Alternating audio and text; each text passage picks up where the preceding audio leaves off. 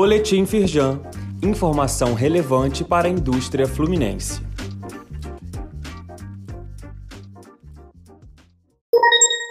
Programa de resposta voluntária da demanda de energia é suspenso pelo governo federal antes do prazo previsto. A Firjan reforça, no entanto, a importância de que o governo mantenha os mecanismos de preservação dos reservatórios e que minimize o impacto da crise energética sobre o custo para os consumidores finais.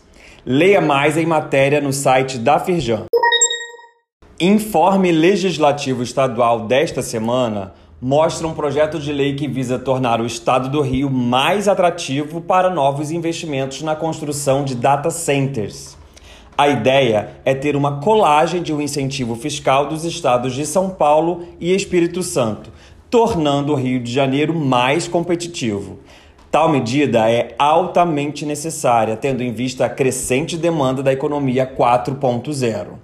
Dentre os novos projetos também está o projeto de lei que melhora o ambiente regulatório dos produtos comestíveis de origem animal, classificados como artesanais, em resposta às demandas da agroindústria de pequeno porte.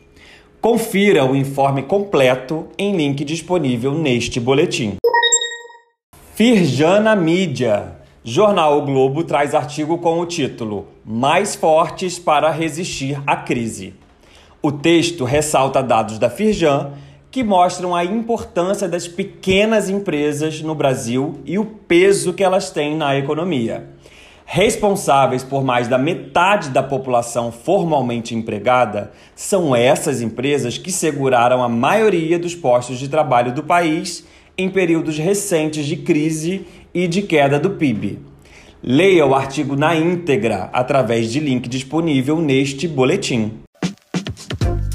Saiba mais sobre essas e outras ações em nosso site www.firjan.com.br e acompanhe o perfil da Firjan nas redes sociais.